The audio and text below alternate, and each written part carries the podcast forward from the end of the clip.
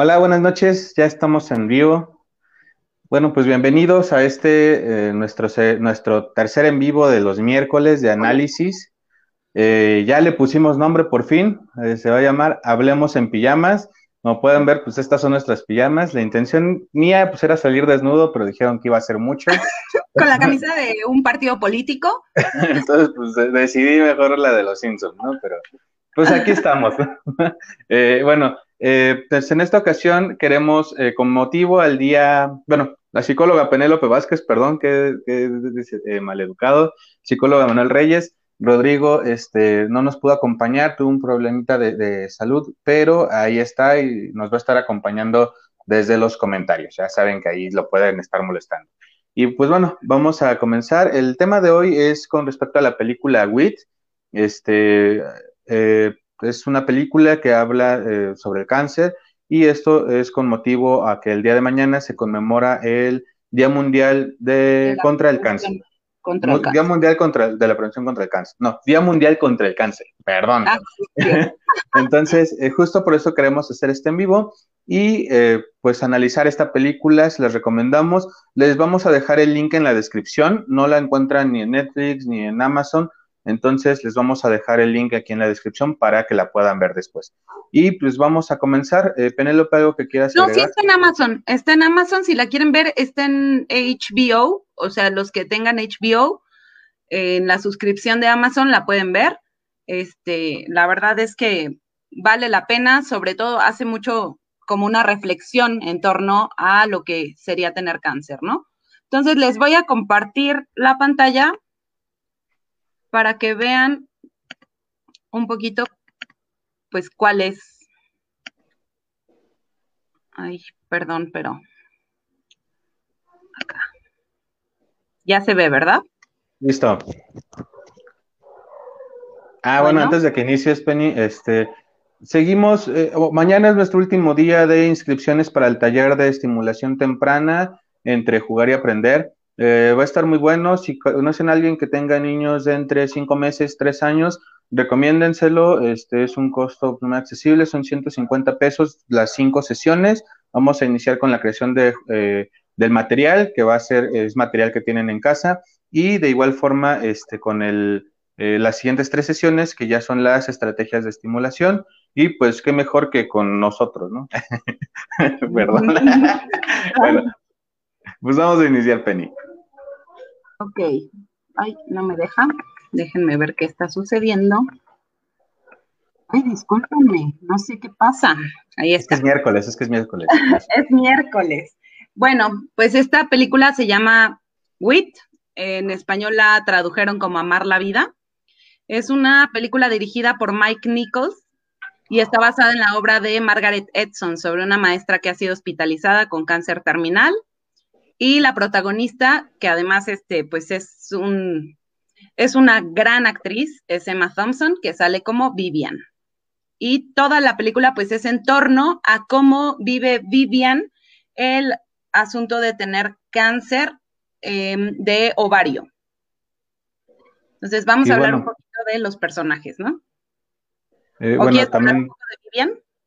Bueno, vamos a ir hablando de ello conforme va avanzando, entonces no hay tanto problema. Recordamos que este en vivo es muy corto para que se queden en toda la transmisión. Y de igual forma, pongan sus comentarios, si ya la vieron, compartan su opinión, si no la han visto, pues este, eh, también compartan su opinión.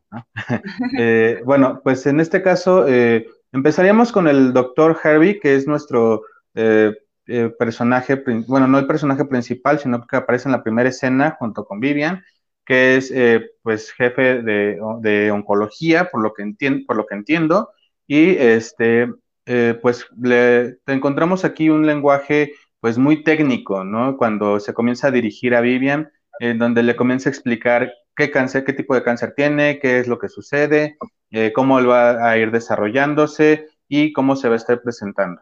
realmente, este, cuesta un poquito de trabajo entenderle en esta primera parte, habla muy rápido, habla eh, demasiado este, técnico de la situación y ese es uno de los primeros problemas que encontramos eh, como pacientes, eh, no solamente de oncología, sino de cualquier otra situación en cualquier institución de salud, ¿no? Hay muchos técnicos desensibilizados en este aspecto y que no se fijan en la, en la, comprensión del paciente, ¿no? Entonces simplemente hablan o no te explican nada pensando que no vas a entender. Están como que los dos polos, ¿no? En este caso, pues él creo que pasa de uno a otro. Ajá, pasa de uno a otro. Hay un momento donde inclusive se ve como que una denigración, no nada más por la profesión. Ella era, es doctora en filosofía y eh, estudió, este, eh, ayúdame, ¿qué estudió? Letras, ¿no? Letras, inglesas. Letras inglesas. Pues, eh, justo encontramos ese primer problema porque le hace como esta degradación de, tú eres profesora, tú no me vas a entender, ¿no? Entonces ella le hace la referencia de tú también eres profesor, entonces significa que sí te puedo comprender. Y bueno, creo que, antes que nada hay que ponerlos, situarlos un poquito en la escena, ¿no? Se trata, la primera escena es fuerte, yo creo que toda la película es una película sumamente difícil, o sea, tienes que tener como nervios de acero para verla porque enoja, porque eh, te hace reflexionar mucho, también hay momentos en donde, al menos para mí, fue como de, ya no, o sea, ya no puedo con más, ya es mucho el sufrimiento, es mucho lo que está atravesando esta mujer y, de verdad que te pone de nervios. Entonces, para empezar esta escena, él está comunicando que tiene cáncer, pero como lo dice Manuel, lo hace de una manera abrupta, lo hace de una manera sin, sin empatía alguna, o sea, desensibilizado completamente le explica con tecnicismos que eh, ella, pues, por sus estudios le permite entender todo, pero que realmente em, todo el tiempo pareciera que se lo está diciendo a un colega profesionista, ¿no? Entonces, esto es algo que vemos muy a menudo, ¿no? Este, en cualquier paciente, en cualquier tipo de enfermedad, vemos que los médicos suelen referirse a las enfermedades como únicamente como algo técnico, más allá de lo que pudiera estarle doliendo al paciente en el momento, lo que pudiera estarse jugando en ese momento, eh, es algo muy, es muy frío, muy cruel, me parece. Aparte de que se vuelven como números, ¿no? Recordemos que aquí Vivian pues accede a ser este participante de, una nueva investigación de, un medicamento de, para corroborar si es funcional en pacientes con cáncer de ovarios, que, y una vez que ella firma, se convierte en un número más. Eh, Vivian en la película pues rompe la cuarta pared, tipo Malcolm el de en medio, en donde prácticamente toda la película o en la gran mayoría de la película ella habla con, con el espectador haciendo mención de todo el proceso que va llevando, de cómo es su comprensión hacia su entorno estando en el hospital y fuera del hospital, eh, porque aparte, pues ella e, es una profesionista muy, muy capaz, que tiene libros, que tiene eh, estudios de doctorado, que da clases en la universidad, que ha escrito varios artículos, que ha participado en investigaciones y de un momento para otro, eh, inclusive al doctor Harvey hace mención, ¿no? Pues el siguiente, el siguiente ciclo no vas a poder seguir porque pues no te va a permitir, prácticamente vas a vivir en el hospital ya con nosotros a partir de ahora. Entonces, es perder todo ese estatus de vida y aparte, pues convertirse ahora en parte de la investigación cuando ella lo que hacía era investigaciones, ¿no? Se vuelve este número y ya se convierte en, este tratado. Eh, bueno, ahí creo que es hasta donde podemos hablar del doctor Harvey, que como les mencionamos, pues está desensibilizado. Y pasaríamos con el siguiente doctor, el doctor Jason. Yo en lo personal, perdóname, yo me cayó mal. me cayó completamente mal el doctor Jason.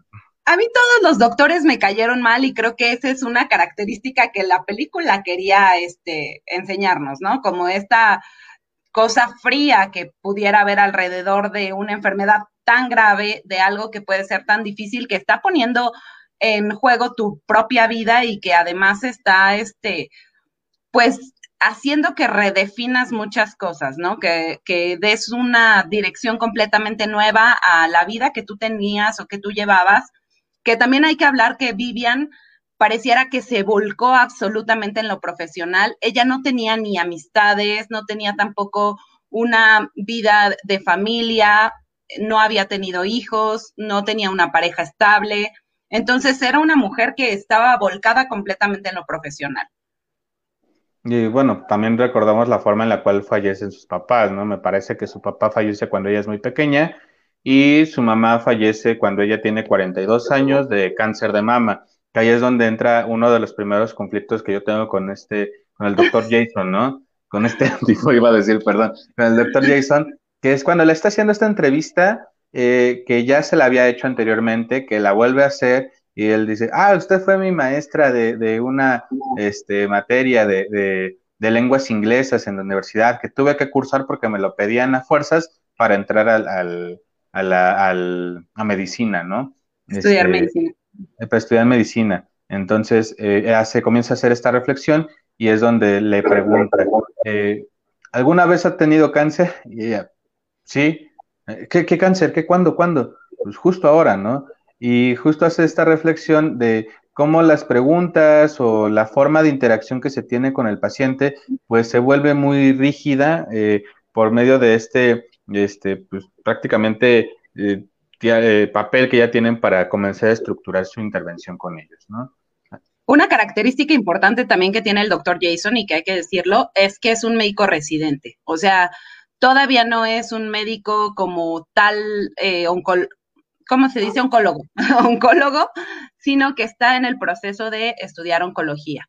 Entonces, eh, como médico residente, él es el que se encarga como de hacer la historia clínica, como de estas, no como tal las decisiones fuertes en torno a lo que suceda con la paciente, sino eh, más en una cuestión de aprendizaje, ¿no? De hecho, es una escuela que se tiene en, en el hospital, como lo vemos en nuestros hospitales, ¿no? Creo que en México es muy común. Y a mí me, a mí me impactó mucho una escena donde está ella acostada, ya está muy mal, eh, se, se, quedó sin cabello, eh, está teniendo vómitos, eh, muchas este, como síntomas que pueden darnos a entender que está avanzando la enfermedad.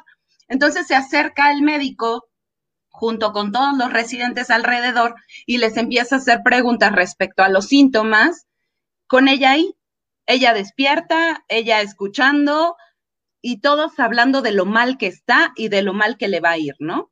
Entonces, esta es otra parte que a mí me, me, tocó mucho porque claro que eso se hace, yo creo que todos los que hemos tenido algún familiar hospitalizado lo hemos visto y quizá ni siquiera lo veíamos con unos, como con malos ojos, ¿no? Porque al final, afortunadamente, no hemos sido nosotros los que hemos pasado por eso, pero creo que en ese papel y en ese momento particular donde se encuentra Vivian es sumamente, mm, yo lo diría detestable, es además triste, porque es como si te estuvieran poniendo la realidad, como si te estuvieran golpeando con la realidad, ¿no? Así, a ver, o sea, entiende que te vas a morir.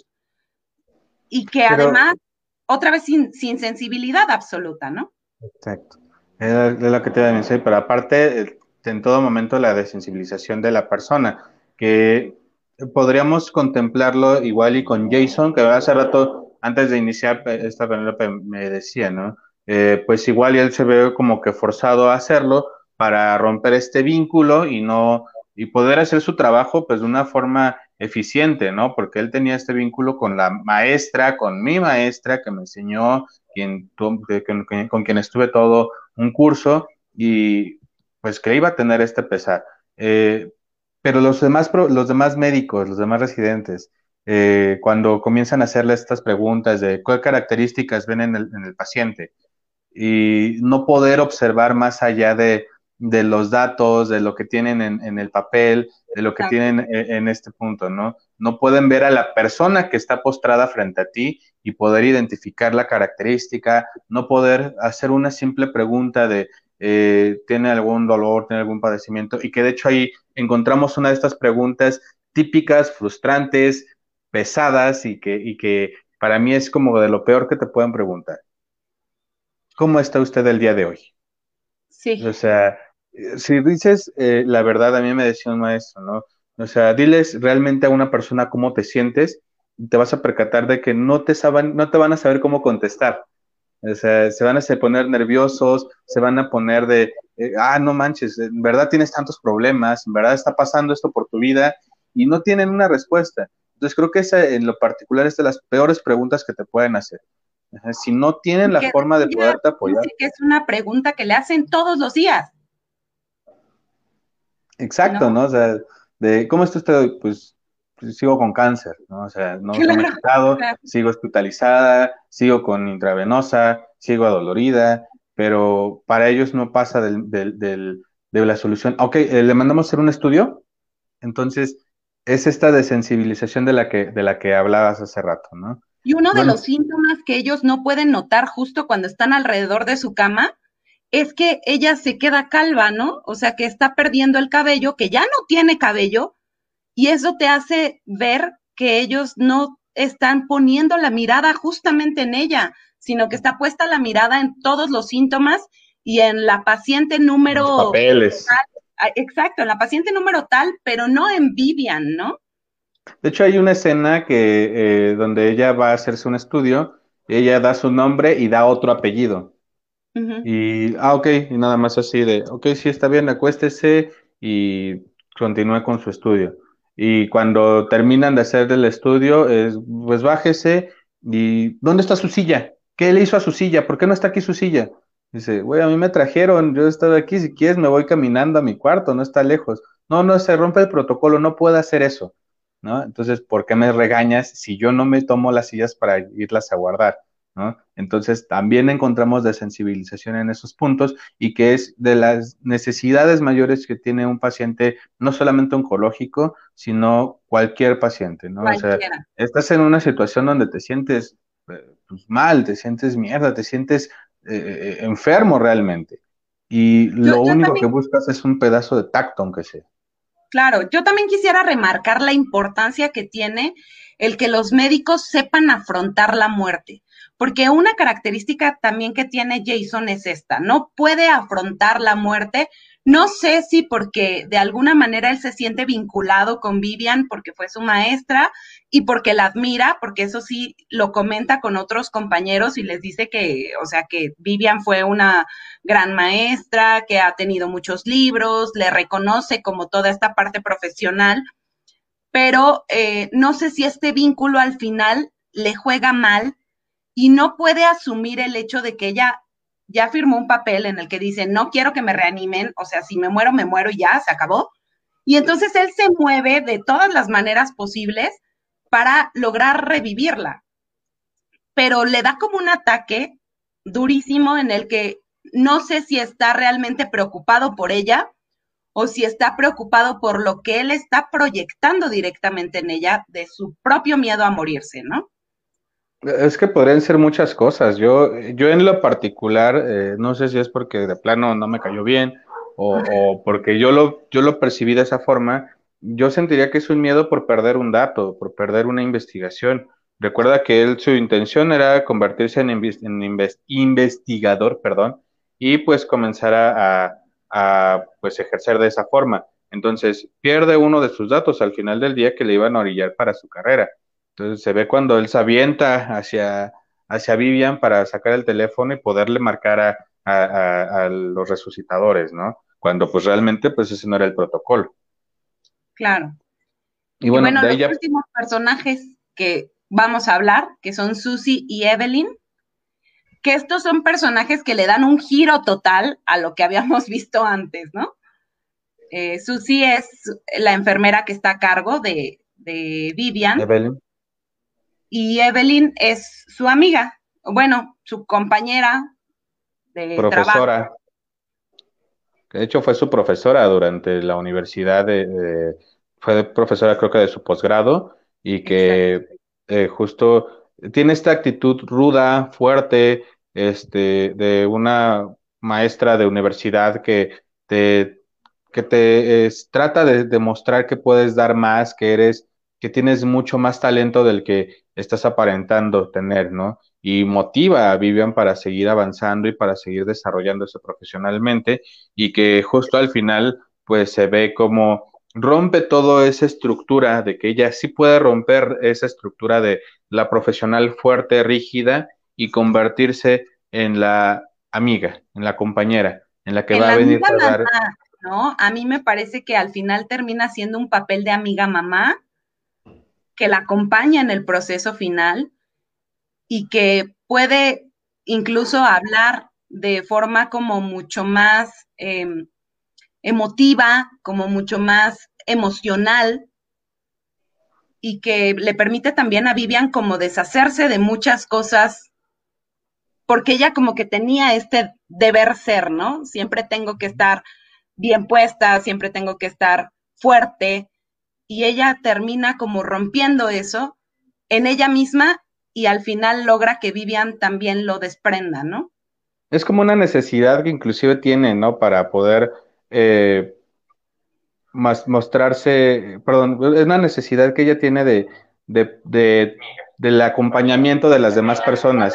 En toda la película, pues, inclusive esta eh, Susie le hace el comentario, ¿no? De eh, quién está contigo, quién, quién viene contigo, quieres que le marque a alguien, no has tenido visitas, estás sola, estás sola y no puedes estar tan sola en este, en este tipo de, de situaciones, ¿no? Sí necesitas tener a alguien. Entonces, se hace esa mención casi en toda la película de la necesidad del paciente por el acompañamiento de un familiar, un conocido, un amigo. O sea, es un proceso que no se puede llevar solo y que también se rompe con Susi.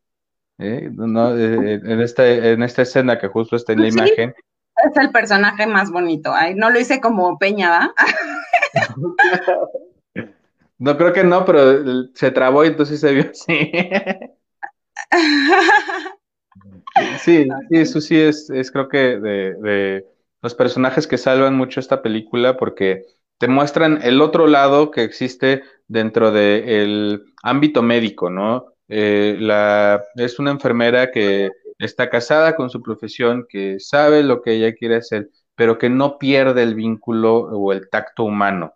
Eh, que también se vincula además, ¿no? Yo creo que además se vincula mucho con los pacientes, se preocupa, es empática, es este, pues no sé, les permite, incluso les expresa esta parte amorosa, ¿no? Que debería haber en, en todo proceso tan complicado y más con una mujer que está sola. Exacto, de hecho hay una parte que a mí me, encantó cuando eh, llegan hablando de, de, esto, de este Jason, eh, le, le dice, ¿no? Va hablando con Susie de qué tan buena profesora era y todo lo que hizo y enalteciendo en todo momento a Vivian. Y cuando llegan ahí al cuarto, pues él pierde nuevamente el, tacto, ¿no? Dice, ay, no, ni le hables, no te va a escuchar, ya no, ya no escucha. O, sea, no sirve de nada que le, que le, que le tomes los, los signos, o sea, total, no, no lo va a sentir, ¿no? Le dice, pues, ¿qué? ¿Dónde vas conmigo? le dice, no, yo tengo que estar aquí a limpiar unas cosas y hacer unas cosas. Y todavía le preguntan, ¿no? pues, ¿qué te enseñan en la escuela de enfermería? Y ella con esta sonrisita de, pues creo que lo que a ti no te enseñaron, ¿no? A tener el tacto con los seres humanos. O sea, que es como que la necesidad fundamental en el proceso oncológico y en cualquier proceso eh, médico. Y inclusive terapéutico. Creo que hemos visto, yo conozco eh, ciertos colegas que no han tenido ese proceso, ese vínculo inclusive, que se rompe en algún momento también con, con pacientes en la terapia psicológica. Entonces, es un aprendizaje para todos los rubros, no solamente médico, psicológico, sino también cualquier otra profesión. ¿no? Creo que el tacto humano es una necesidad eh, fundamental en la sociedad. Pero bueno, sí creo que aquí eh, nos hacen reflexionar mucho acerca del trato que se les está dando a los pacientes terminales y en justo no pensar en ellos como alguien que está padeciendo, sino pensarlos, como dices tú, un número más, una cifra más entre los que pueden o no salir de esta, pero nada más, ¿no? O sea, no se les vincula en ningún momento, no hay una manera, yo creo que parte de la profesionalización médica debería de generar también esta parte empática con el paciente. Yo siempre he creído que debería haber un acompañamiento psicológico en estas situaciones en el que se le exprese al paciente todo esto con alguien, eh, pues especialista, ¿no? Que, que sepa qué hacer porque el paciente se puede romper.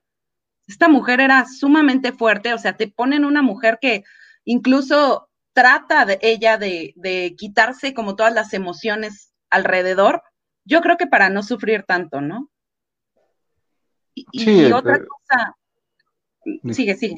No, continúa, perdón, es que pensé que habías ah, terminado, perdón. Otra cosa importante también es que todo este proceso a mí se me hizo, y le decía a Manuel hace rato, se me hizo como un proceso de, de análisis, ¿no? Una asociación libre en el que ella, quizá porque ella trabajaba con las palabras, le permitía a través de las palabras como ir reestructurando cosas, ir eh, rememorando también muchas otras cosas más de su padre, de su familia, de su profesión, y toda, toda esta situación le permitió como cerrar de alguna manera algunas situaciones que estaban ahí abiertas.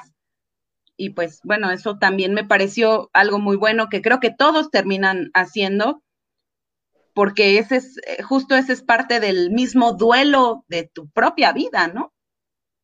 Sí, y bueno, también hay otro punto que creo que es importante enmarcarlo, pues de la problemática médica para poder generar ese vínculo. No es que sea su culpa o que no lo quieran o que dejen de convertirse en seres humanos, sino que también se vuelve difícil. Yo creo que es uno de los problemas más, más encontrados en, en este proceso de, de ser eh, médico, que perder paciente y otro paciente, que de hecho lo vemos ahorita en la situación del COVID, ¿no?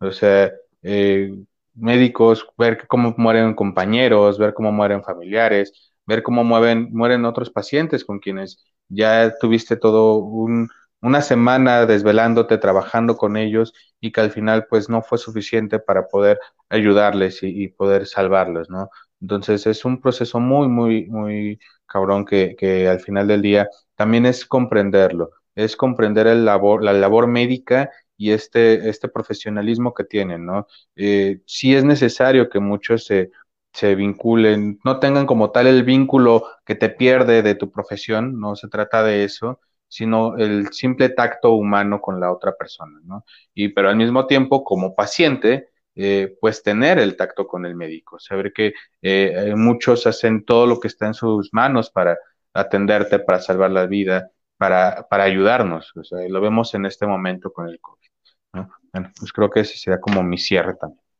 Ok, tenemos dos comentarios nada más, dice Graciela Lara, muy buenas noches.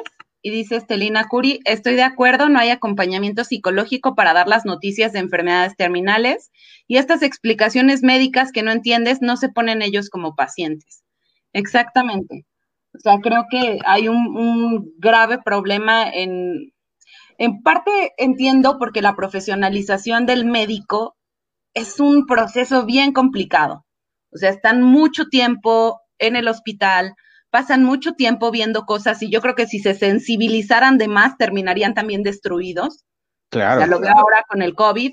Eh, ¿Cuántos médicos no han tenido este, ataques de ansiedad, ataques de pánico, una angustia terrible? Entonces, entendemos como esta parte de, tener que ser de cierta manera despegados, pero yo creo que también hay que pensar que, que hay veces en que hay que vincularse un poco más o que pensar en el otro. Y si el médico no lo puede hacer, creo que un acompañamiento psicológico vendría muy bien.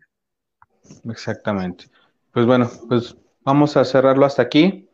Les agradecemos mucho por habernos acompañado. Y les este, recomendamos la película, de verdad véanla, creo que hace reflexionar mucho. No es una película fácil, yo creo que es una película bastante complicada bastante fuerte porque mueve mucho, o sea, a mí en lo personal me movió mucho, hubo un momento en que dije, no, no la voy a ver, la vi en dos partes, debo confesarlo, porque me costó trabajo.